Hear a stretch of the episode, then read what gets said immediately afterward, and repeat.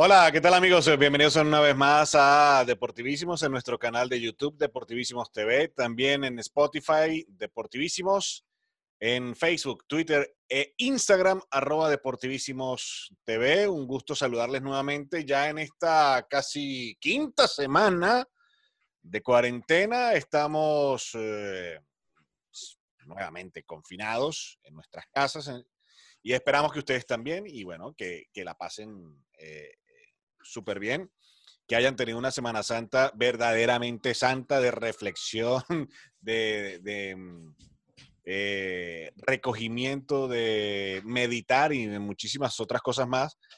Y que, bueno, esperamos que, pronto podamos salir eh, con tranquilidad de nuestras casas. Hoy, iniciando nuestro episodio 17, wow, ya son 17 veces que hemos estado aquí compartiendo con ustedes y hablando de deporte y por supuesto lo que nos apasiona y obviamente la realidad que se está viviendo en nuestro planeta. Y para ello, pues como siempre, como cada martes y por supuesto en cada episodio, le doy la bienvenida a mi buen amigo, el señor Tony Cittadino. Tony, ¿cómo andiamo? Luis, ¿cómo estás, hermano? ¿Qué tal, amigos deportivísimos? Listos ya para esta edición. Mejor, mejor, que, mejor que tú, porque por lo menos, aunque sea, tú tienes la playa cerca. Yo estoy bien jodido. no, pero créeme, con este confinamiento uno no se puede sorprender en la esquina. será muy bueno cuando llegue ya el verano. Bueno, ya veremos. Sí, sí, sí. ¿Cómo va todo? Bueno, ya bien, ya está haciendo, está pegando un poquitico de calor ya. Sí, sí, sí, ya se siente. Ya se está, está subiendo un poco la temperatura. Bueno, y aquí igual, confinados en casa, cuidándonos y tratando de, de salir lo menos posible a ver si mientras más pronto termine esto, más rápido volveremos. Sí, ya a, partir de ayer muchas de las empresas que estaban paralizadas ya tenían la orden del gobierno eh, de reactivarse. Eh, yo creo que ya esto va a ser un poco a poco, eh, si los números siguen como, como han estado, en un ligero descenso, pero ligero descenso al fin y al cabo, pero descenso. Así que, pues nada, mm, esperamos que siga bajando para tratar de ir retomando poco a poco. Esto no es que va a ser ese... Sí, sí, hija. Eh, por ahí está mi hija ya diciendo que ya quiere salir. También quiere salir. Sí, sí, quiere salir de aquí de la casa. Más de 30 días aquí metida también. Mm, sí. ¿no? Pero eh, esto va a ser poco a poco, esto no va a ser que, ah, sí, se levantan los confinamientos y todo el mundo a la calle, olvídalo. No, será progresivo y, y, piano, piano, a ver, un sector una semana, otro sector otra. Y lo que nos interesa a nosotros que regresen los deportes, porque yo me estoy volviendo loco ya. Mira, eh, para empezar, para empezar, MotoGP, chao. MotoGP decidió cancelar temporada se habla, se habla supuestamente ya, como, como dijimos también la semana pasada, pero se mantienen las conversaciones para reactivar a comienzos de junio. Eh, por lo general, todas las ligas, pero yo lo sigo viendo corto. Mm, yo lo veo muy difícil. Realmente lo veo muy complicado que a partir de junio, o sea, ponte tú, ajá, eh, sean dos meses, va a ser prácticamente imposible. Los jugadores te van a armar una bronca, pero porque van a querer sus vacaciones mm, de verano. O sea, mm, va a ser un tema bastante complicado. Yo, yo creo, creo que quizás hagan un los primeros ocho equipos, no sé, aquí estoy lanzando una idea algo a lo loco, un octogonal, ocho equipos y adiós. Ah, mira, un octogonal, no estaría mal. Digo yo. Sin descenso, ¿no? Sin los descensos. a ver, con los ascensos correspondientes. Exacto. Sí, para no, eh, para no castigar a quienes están abajo peleando, eh, ampliarla a los 22 equipos o 24, 22 equipos y, y luego bajar los cuatro, que queden en, los, en, la, otra temporada. En la temporada siguiente. Sí, porque al final los equipos que están a mitad de tabla no hacen nada. O sea, si no suben, Exacto. ni, ni pelean por Europa, ni descienden, bueno, la idea de octogonal no sería tan mala. Hermano, si se da, cobre. ah, bueno, ¿tú qué crees? Le voy a, le, voy a ir allá a Tebas. Mira, Tebas. A Tebas. Yo soy donde queda el edificio de la liga. Sí, voy para allá, ah, mira. yo, cobro, yo, me conformo con el 1% de lo que cobres. Eh, eh, lo dije el día 14 de abril, eh, para que quede claro. Sí. No, igual las competiciones europeas no hay forma de... No, no, no, no. Yo creo que lo que te digo, eh, por lo menos en las ligas debería hacerse digo, estoy lanzando esta idea así como a lo loco, vuelo de pájaro, para tratar un poco de compactar lo que es el, calendario que está demasiado extenso por cumplir, porque son 11 fechas que, quedan pendientes del calendario.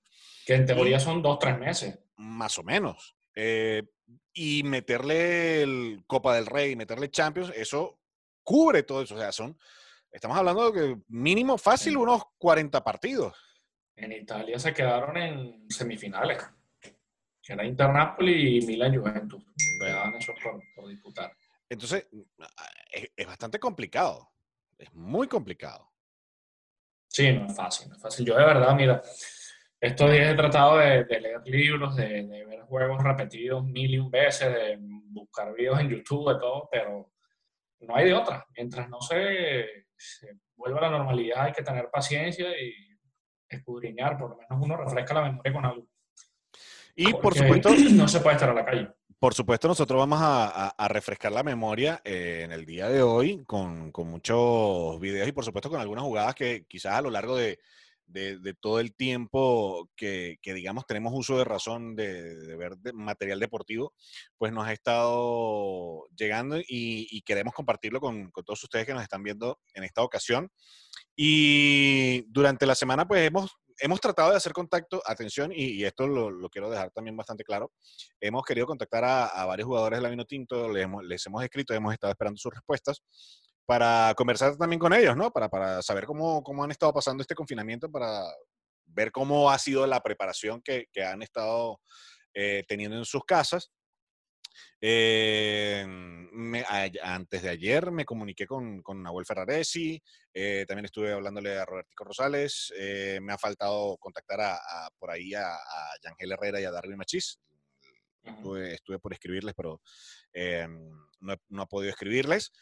esperando respuestas también, ¿no? Y mm, de Dina Castellanos, de Yulimar Rojas, quienes pues ya estamos, el señor Tony Citadino está haciendo la diligencia con, con Yulimar.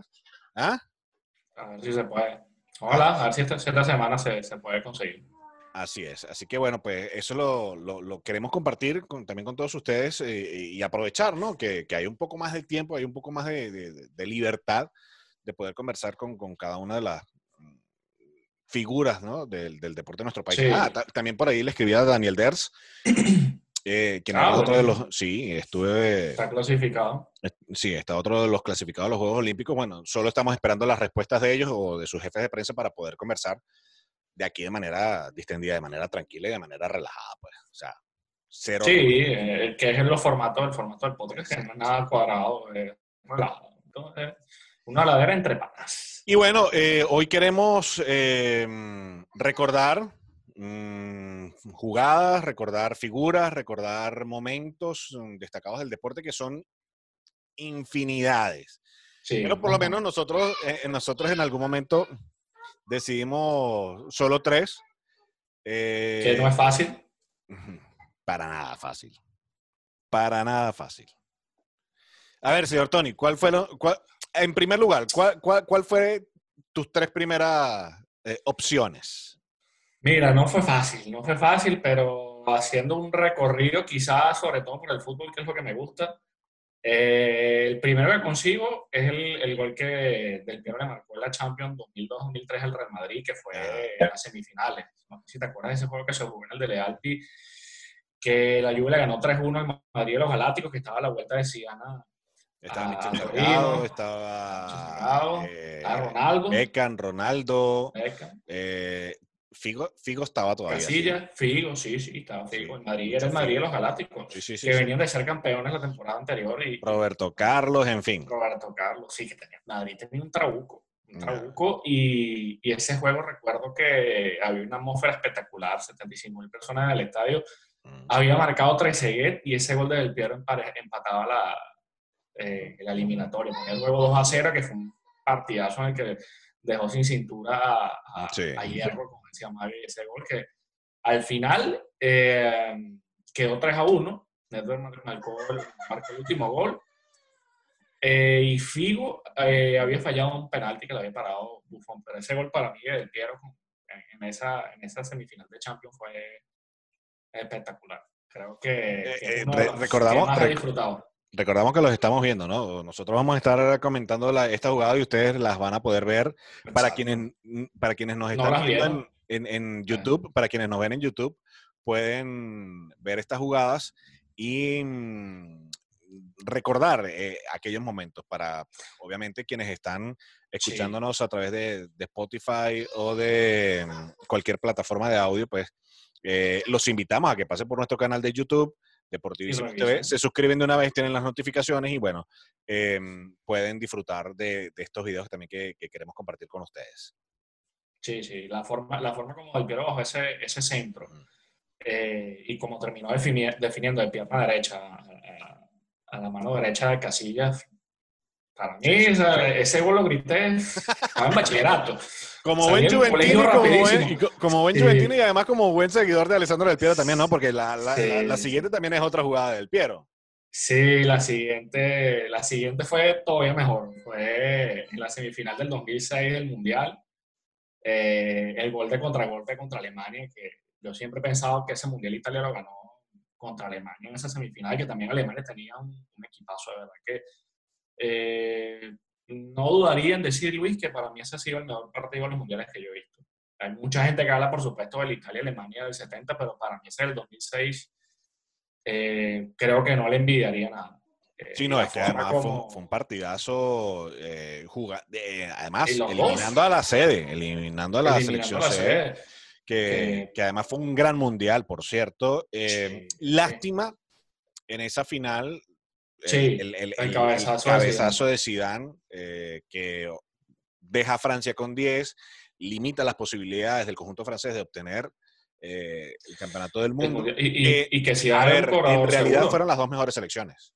Sí, no, y Zidane hubiera sido un cobrador seguro de penales en esa tanda. Sí, claro, eh, obvio. Sin duda alguna, sin duda. Obvio, obvio, obvio. Y, y, en esa semifinal yo creo que, bueno, recuerdo parada, una parada que le hizo Buffon a Podolski, hubo varias, pero la forma como el que lo terminó ese contragolpe de ¿Cómo lloraban de Sí, sí, sí, es que fue un juego muy frenético, de verdad que más allá del resultado, por eso te digo, e, era, además de que las dos selecciones estaban muy bien, las dos jugaron a, ofensivamente, y ese gol de Grosso que nadie se esperaba, y luego el de Del Piero, como vino corriendo como lo ven en la imagen, la banda y Gilardino hace el pase atrás, define solo de pierna derecha ante el portero de Alemania, fue impresionante. La frialdad que tuvo para definir eh, fue espectacular. Espectacular y, yo me quité esa espina del 94 con falló el penalti. Chavo, que yo en la final decía, no, el Piero no, que falle cualquiera, pero que el Piero no falle. Menos mal que, que se dio. Por cierto, ya era la parte final de su carrera de Alessandro Del Piero.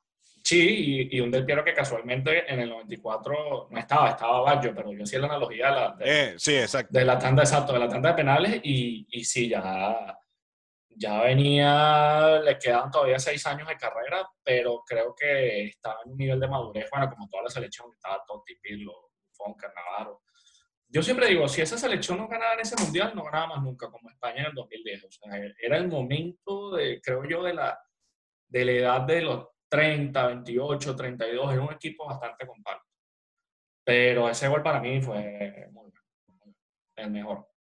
Sí, sí, de verdad que pues, ha tenido una, una trascendencia importante eh, que luego, mm, como lo, lo, decías tú, mm, lleva a Italia a jugar la final, gana esa final frente a Francia, se coronan campeones del mundo eh, en un mundial espectacular, en un mundial que, había selecciones mm, bastante fuertes, que se venía de un mundial muy eh, comprometido eh, por aquel tema arbitral en el 2002, con la eliminación justamente de Italia, la eliminación de España, que también España en ese 2002 tenía una muy buena selección. Sí, ¿eh? bueno, aquí lo pasaron, televisión estos días, atraco, además atraco gol, en tendencia y yo vi el juego de nuevo y yo decía, increíble, como España lo robaron en ese mundial.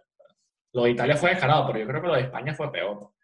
Sí, sí, sí. habían, habían, habían dos buenas, dos buenas selecciones en ese Mundial 2002 que ya para el 2006 estaban un poco mm, flaqueando.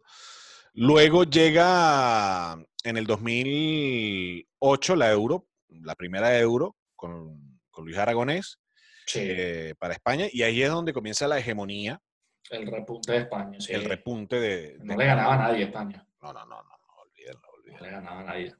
Estaban cohesionados y, creo que por primera vez, bueno, obviamente, esa selección de España se vio como una selección, porque siempre estaba el roce de, los jugadores, si uno era del Madrid, si uno era del Barcelona, si uno era del Vasco, entonces y al final creo que privó la sensatez. Fue, fue esa época también donde hubo mucha rivalidad Madrid-Barça que eran, pero a muerte. Mourinho sacándole los ojos a, Vila, a Vilanova. Sí, sí, sí, te acuerdas. Una cantidad de shows que, bueno, tú decías, ajá, ¿qué va a pasar con la selección, no? cuando vayan y, se encuentren los jugadores en la selección nacional. Que eh, Casillas recuerdo que, que, llegó a hablar en un momento con.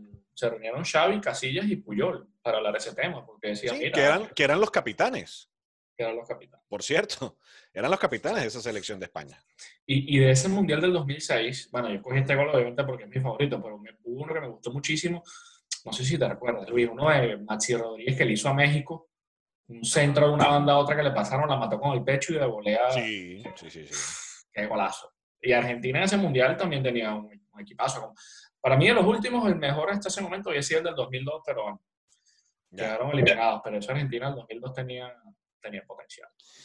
Bueno, señor Tony, y, luego, ¿a quién usted ha escogido en este recuento de, jugadas y de personajes eh, durante este tiempo para, digamos, refrescar ciertas cosillas que estaban por ahí? Mira, me voy al béisbol, que es también lo que me gusta y, lo que me ha brindado muchas satisfacciones a nivel profesional. No me digas que los eh, honrones del Big Papi con los Mediarrojas.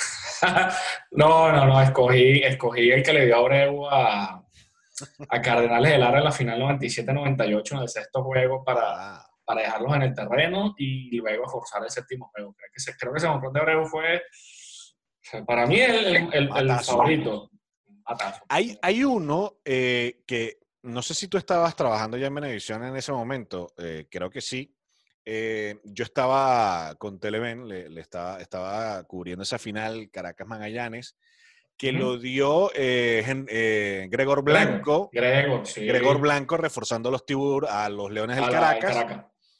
Y era una serie que estaba los Leones por el suelo. Todo el mundo pensaba, no, ya Magallanes barrió, los jodió, Magallanes campeón.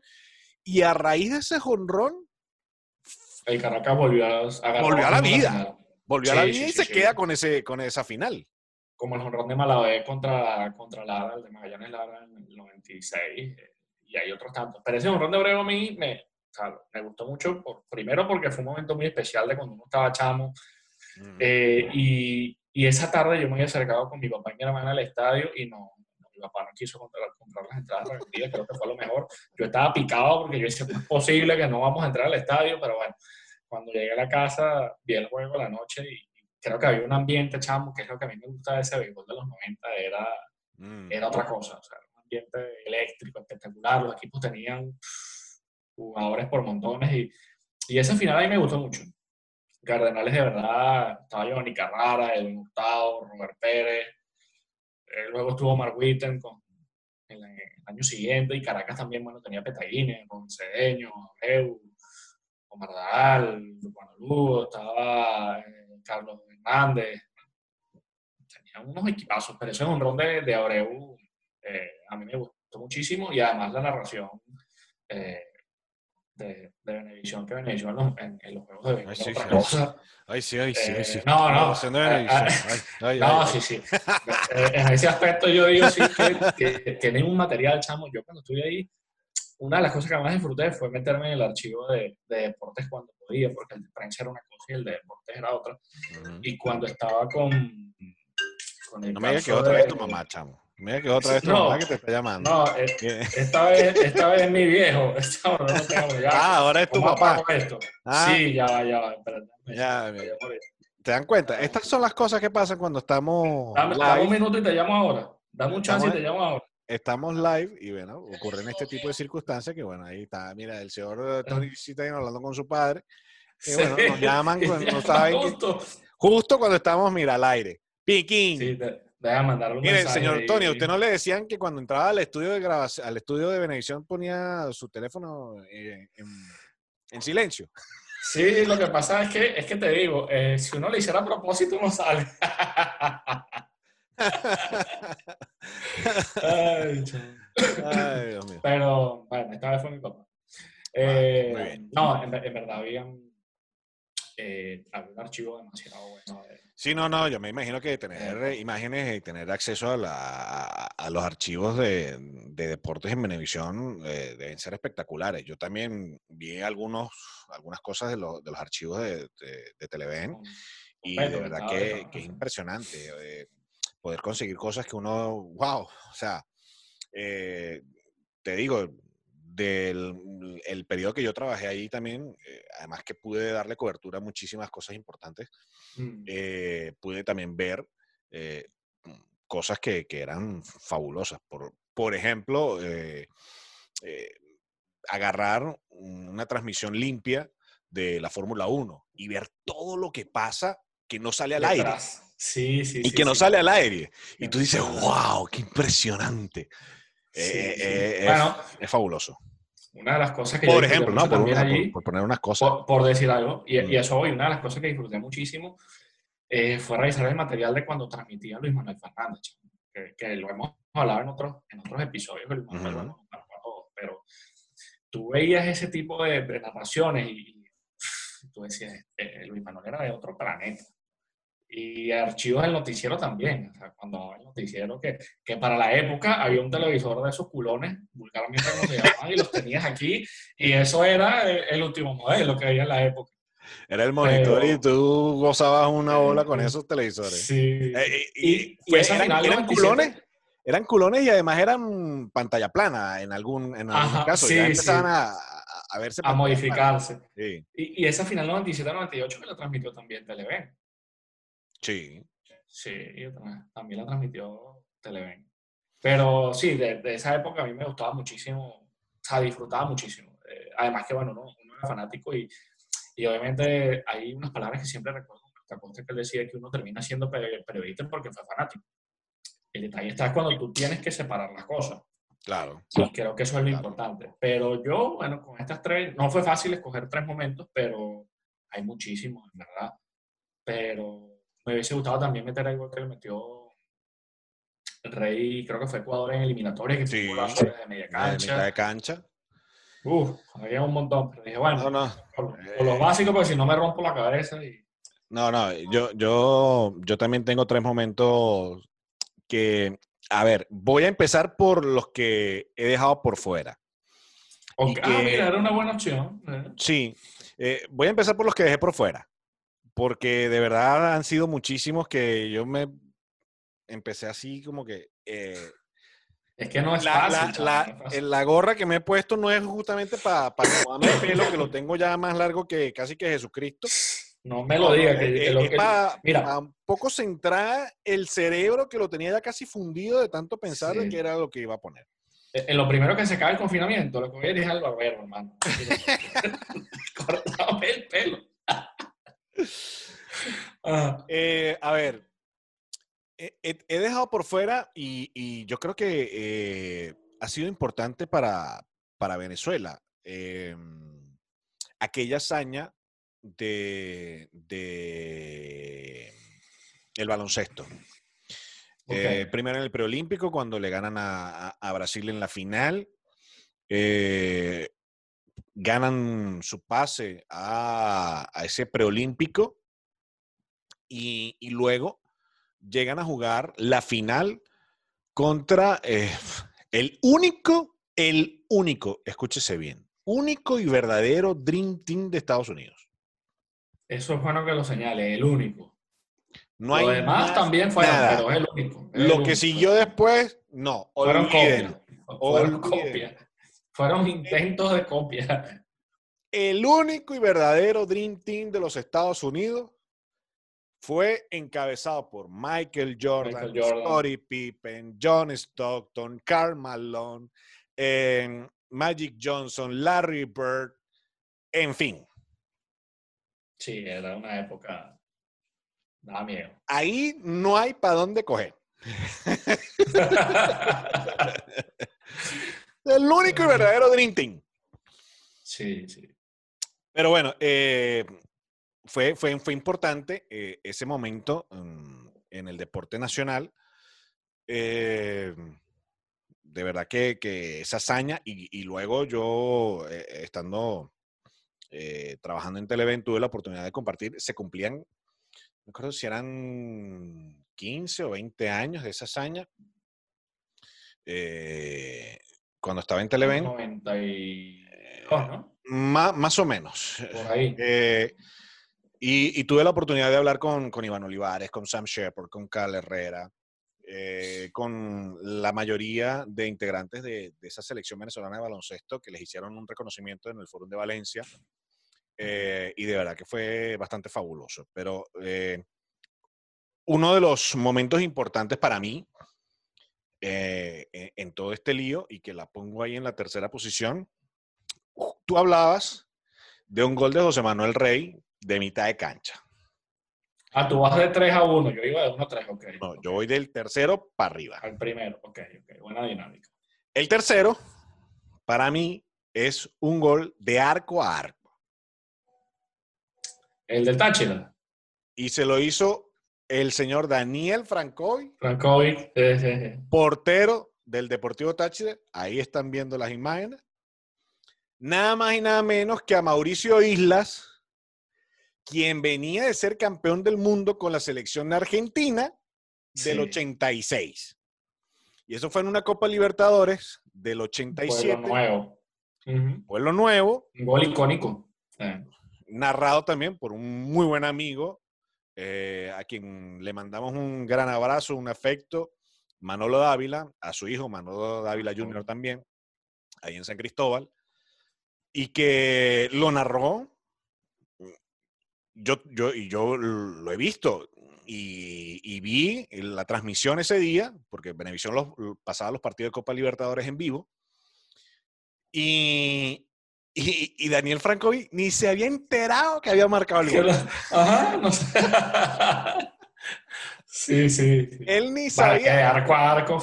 Y me acuerdo que los jugadores del Independiente de Avellaneda en ese momento decían que no valía, que eso era imposible, ¿qué tal? No, papá, gol. Gol es gol.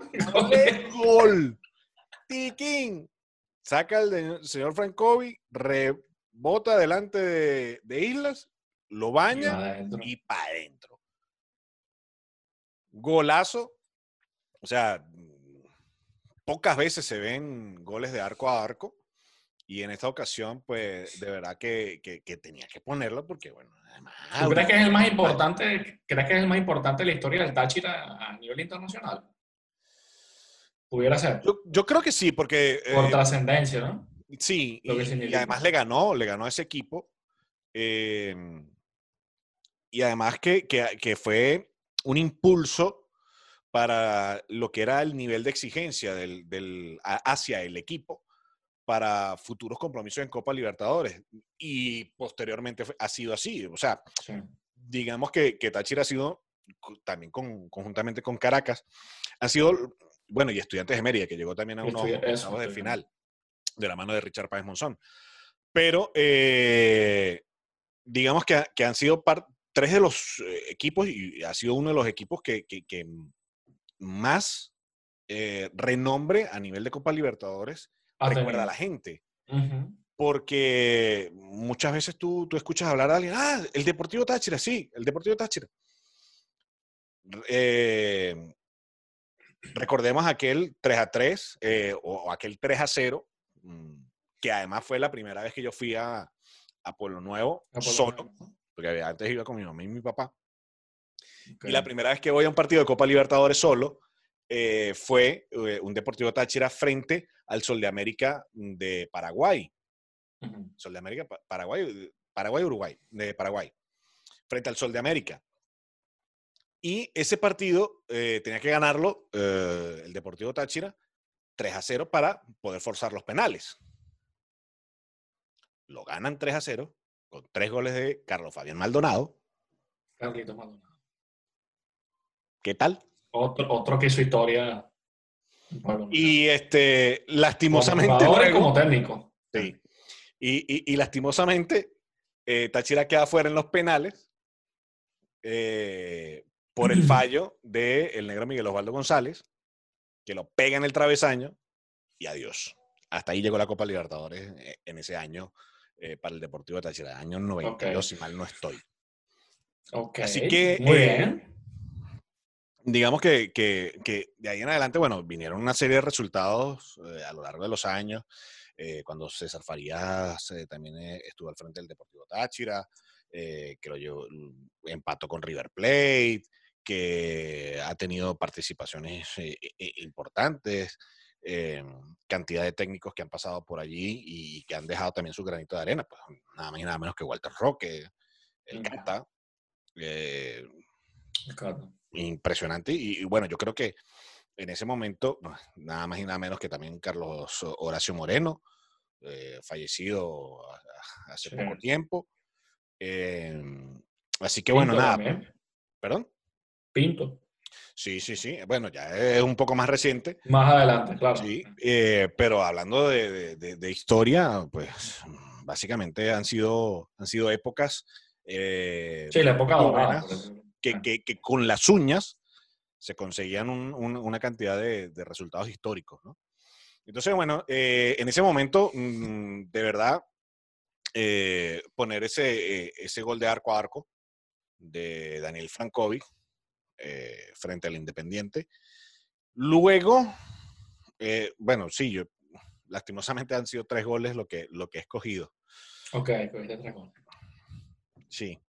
Vamos el otro, El otro, el otro es el de Diego Armando Maradona, frente a los ingleses.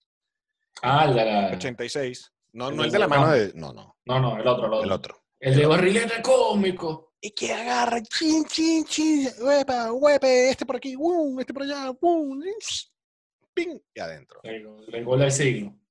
Sí, sí, sí, el gol del siglo. El llamado gol del siglo. Que luego también Messi tuvo una jugada muy similar y, quizás uno puede decir, ¿no? las cosas son cíclicas, ¿no?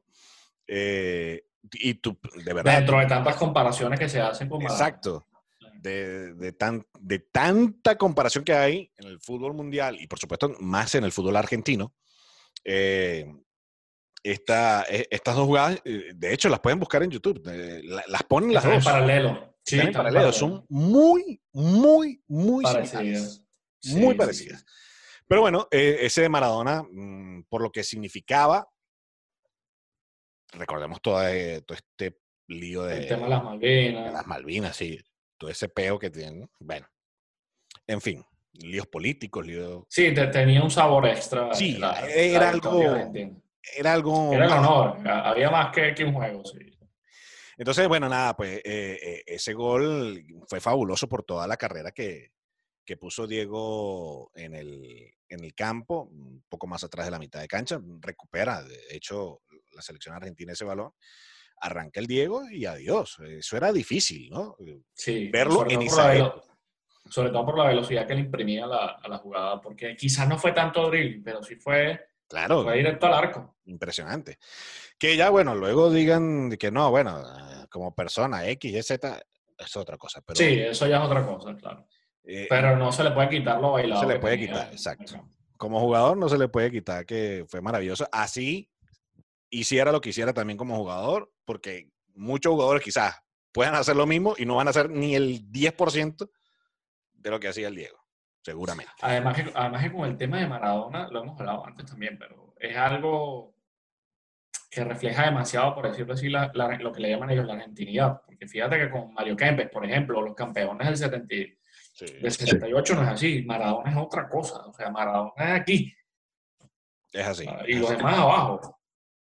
Con todos sus errores y, sus virtudes, Maradona es Maradona en, Argentina, en Nápoles, donde vaya. O sea, como jugador, sin duda marcó una época, sin duda. Y bueno, eh, otra de las jugadas que, en lo personal pienso que ha sido importante mm, es un, poco recién. Vamos a hablar escasamente de hace unos 10 años prácticamente. Sí, justamente 10 años.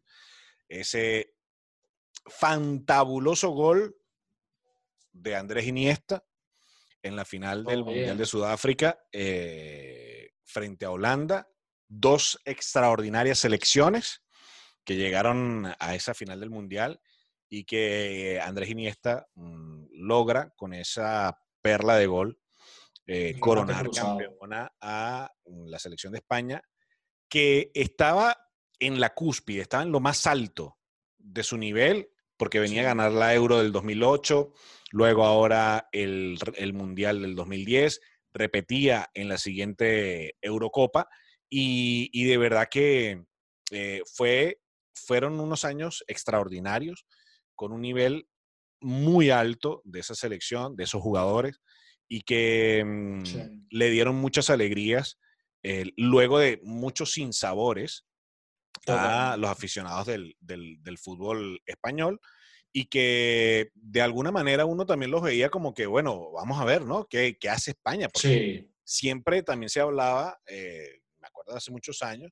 que, el fútbol español era, digamos que, la vitrina para muchos jugadores latinoamericanos y que pues le daba la oportunidad para, para, seguir desarrollando. Yo recuerdo que en una época, digamos que la mayoría de los equipos se nutrían de jugadores de Sudamérica.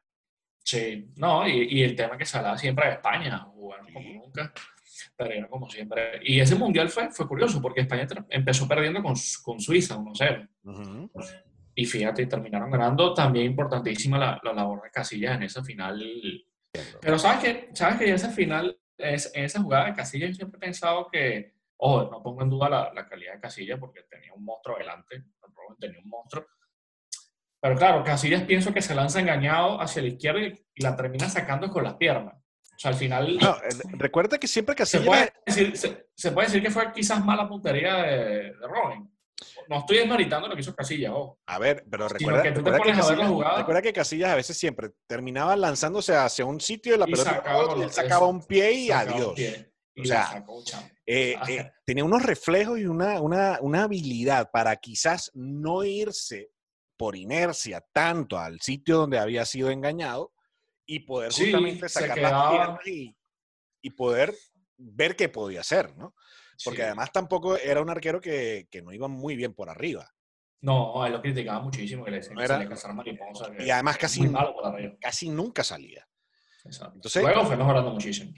claro, entonces por eso, o sea, además que tampoco era tan alto, o tampoco es tan alto, eh, cosa que mm, en cierto modo quizás a veces no favorece. Yo me acuerdo también de otro arquero que no era muy alto, pero que era demasiado habilidoso, Jorge Campos. Lo hablábamos una vez en un, sí, episodio. ¡El Chapulín! ¡El Chapulín Capitos! y este, era, era habilidoso. Eran dos porteros extraordinarios. Así que, eh, no sé. Que rompió la historia en España, el de Iniesta. Sí, sí, sí. Yo creo que, que, esa selección y, y, por supuesto ese gol eh, va a quedar enmarcado en la historia, pero forever and ever. Sí, sí. y ese gol también nace también de, de desatenciones ah. defensivas de Holanda, que, que España eso, si, si tú le das otra segunda oportunidad a España al, ataque, te mataba. y, ahí está. Así, así, de ahora en adelante España consiga quizá mm, victorias históricas también, pero yo creo que fundamentalmente, fundamentalmente como esta, por el momento que estaban viviendo futbolísticamente, por lo que traían con, el paso de Aragonés, que había conseguido la, Euro, ahora Vicente del Bosque, quien se hacía cargo en ese momento también de la, selección. y, mantiene ese nivel en ascenso, eh, para mí... Y que, en semifinales habían sacado a Alemania también, que ellos habían sido finalistas en dos años antes Exacto. Eh, Esa generación de España no, no, no. Otra cosa. Olvídalo. Olvídalo. Puyol en defensa, Xavi Iniesta, Fábregas, David Villa. Fíjate, tú te pones a ver, estaban eh, Casillas, eh, Puyol, Piqué. Capdevila, Piqué. Eh, Capdevila. Estaba mm, Xavi, Iniesta, Xavi, Fábregas. Iniesta, Fábregas. eh, estaba Villa, Torres. Villa, Torres. eh, luego estaba también el Chino Silva. El chino Silva. ¿Cómo jugaba Silva? O sea, habían jugadores de nivel, ¿eh? Mucho nivel. ¿Sabes qué? Y, y, y fue la convocatoria polémica de- también de dejar a Raúl. Sí, Fíjate, sí, sí, todo lo que se pero- habló, pero- que no, que Raúl y mire, ganaron. Exacto. Y fíjate, o sea, hubo alguien que tuvo, las tuvo cuadradas en su puesto, a decir, pues no. Así de simple. que ya había pasado, que ya había pasado en la Eurocopa. Entonces decían, bueno, se lo llevan al Mundial. Tampoco. Y siendo del, bosque, otra- siendo del bosque ex técnico del Madrid. fue como un papá para él en el conociendo Madrid. A Raúl, Eh, exacto, exacto. conociendo a Raúl.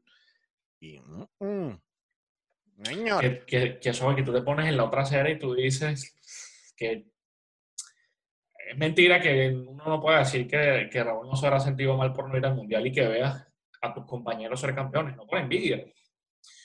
Pero proba- probablemente lo, lo celebras, pero quizás no como debería, no sé, puede ser, porque tú pudiste haber estado ahí y teniendo condiciones todavía. claro, sí, sí, sí, es que eh, tenías condiciones, pero, pero digamos que es parte de lo que es el relevo generacional Claro. que, que- que permite y que, digamos, muchos jugadores deberían- en todo. Sí, sí, de- y muchos jugadores deberían tener ya metido entre ceja y ceja. O sea, que hay un relevo generacional que eh, en algún momento te va a sustituir y te va a suplantar. Y obviamente tienen que buscar los resultados. Y lo que mejor se te dé es lo que mejor va a llevar el técnico para las competiciones eh, a nivel internacional. O sea, porque tú no puedes estar esperando que, si bien va, ajá, estoy en un gran nivel, pero hay otros jugadores más jóvenes que te van a dar más tiempo en el terreno de juego con un nivel igual o mejor que el tuyo, obviamente, adiós. Sí.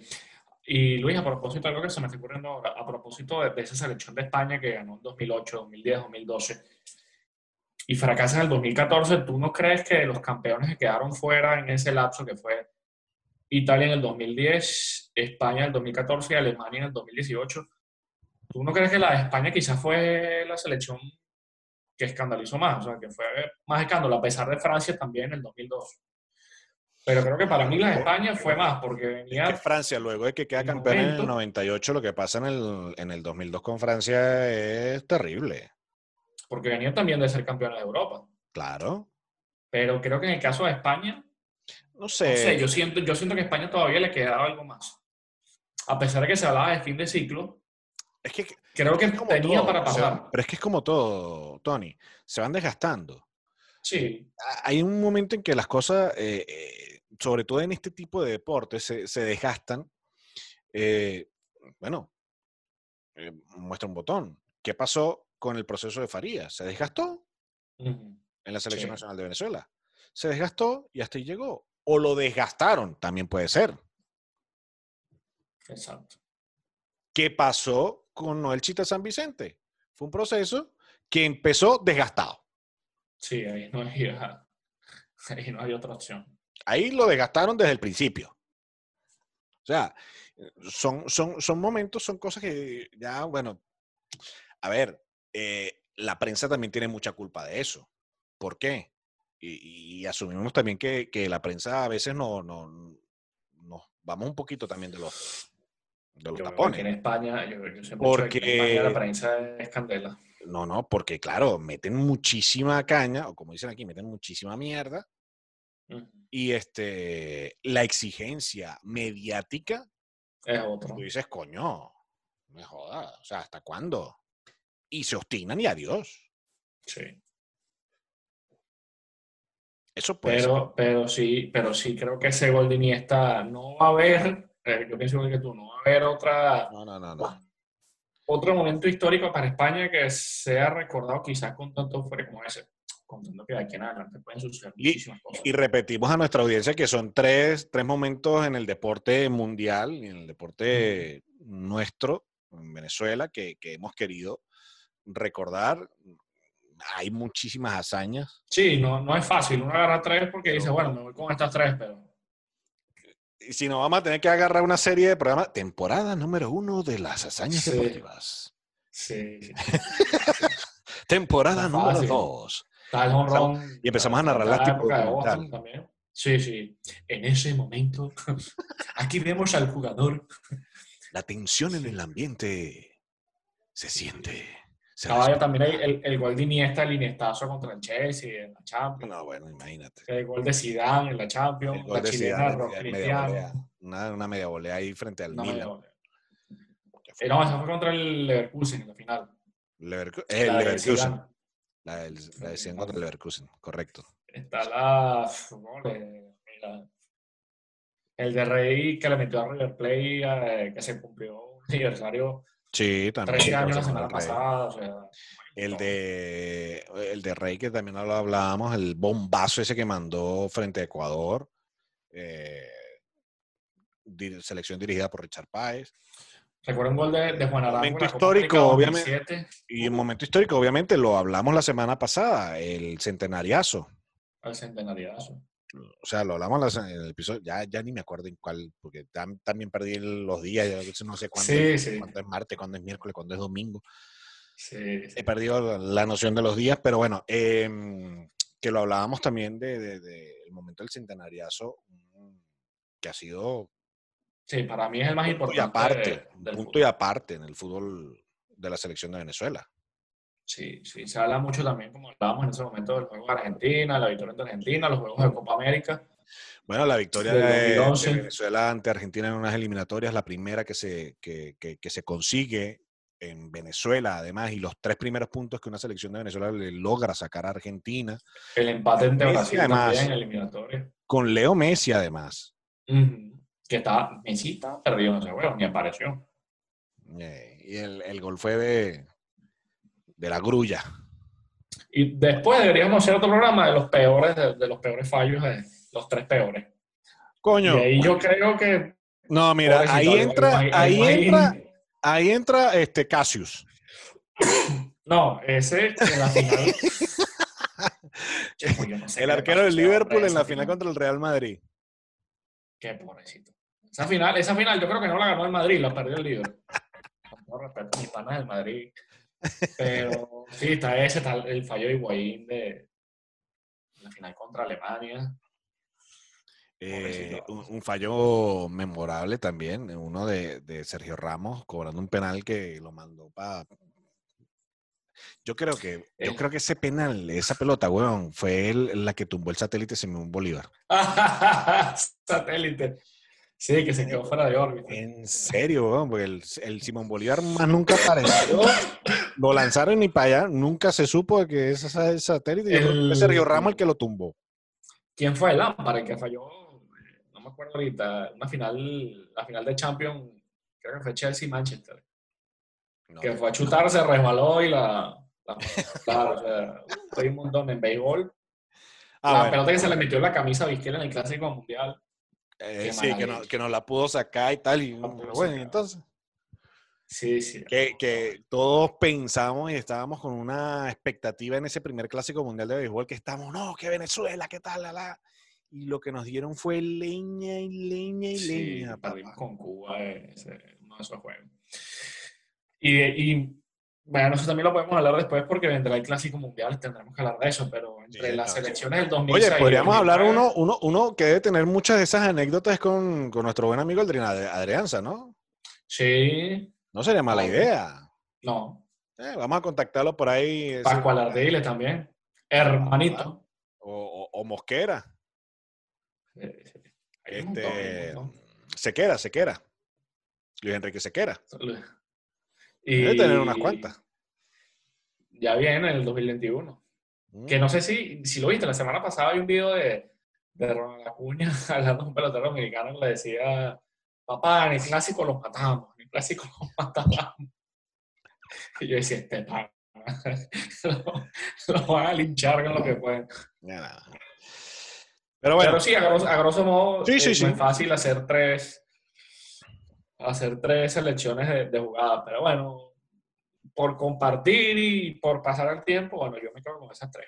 Exacto, y por lo menos hacerle, hacerles pasar a ustedes un, un rato ameno. Un rato menos para que compartan con nosotros, nos insulten si no están de acuerdo. Exacto, y mientras... Es que, que, que, en Twitter pasa mucho, o sea, tú dices, mira, yo creo que este es mejor que este, este no, que eso no es así, pero porque esa es mi opinión y yo respeto la tuya. Eh, sí. Pero bueno, hay de todo, hay de todo. bueno, y esto mientras, pues obviamente retomamos la, las informaciones deportivas más importantes eh, de saber más o menos cuándo se irá a reactivar todo el planeta mm, deportivo, luego que pase eh, pandemia y todo lo demás. Eh, siguen la crisis en el Barcelona, eso hay un peo armado ahí con, con, todo este lío que siguen saliendo. Va a haber, yo creo que el FIFA Gate y el Barcelona Gate extraños. chamo, porque eso. Cada vez sale. Pim, pim, pim. Sí, esta semana salieron diciendo que en el Barcelona no había corrupción y todo eso. El Madrid que se había bajado 10% de salario. Eso me pareció curioso. Entre el 10 y el 20 iban. Bueno, tan poquito. Bueno, a ver, tan poquito no lo hice desde aquí, ¿no? Sí. Es una pelota real, pero por ser el Madrid yo pensé, dije, bueno, por lo menos se bajan el 30. Sí. pero bueno, Em, vamos a ver qué, termina de pasar. Por ahí, bueno, ah, está aprovechando, digamos que también este, este periodo de pandemia, eh, algunos deportistas para recuperarse, para retomar el nivel. El caso de Chris Froome, que, que pues eh, está ahí, ahí, recuperándose de las lesiones que tuvo eh, y que no le permitieron terminar la temporada pasada. Luis Suárez eh, también se está recuperando. Luis Suárez, exactamente. En fin. Eh, una serie de, atletas que digamos que cuando ya todo se, se, solucione, pues vamos a poder volver a disfrutar de ellos y por supuesto vamos a estar hablando de eso. Que sea pronto. Nos vamos, señor Tony. Señor, cuídese. Bueno, nos veremos la semana que viene. Sí, señor. La próxima week. ¿Qué inventamos? La próxima week ahí nos, nos, engancharemos a hablar. Vamos a ver si alguno de los invitados que ya hemos tocado por ahí eh, se manifiestan y, quieren venir a hablar paja con nosotros. La próxima vez si apago, pongo el teléfono en silencio. Uno a mi mamá, otro a mi papá. Llámalo porque si no te van a sacar de la herencia, ¿viste? Sí, sí, no, ya le digo, mira, viejo, estamos aquí al aire.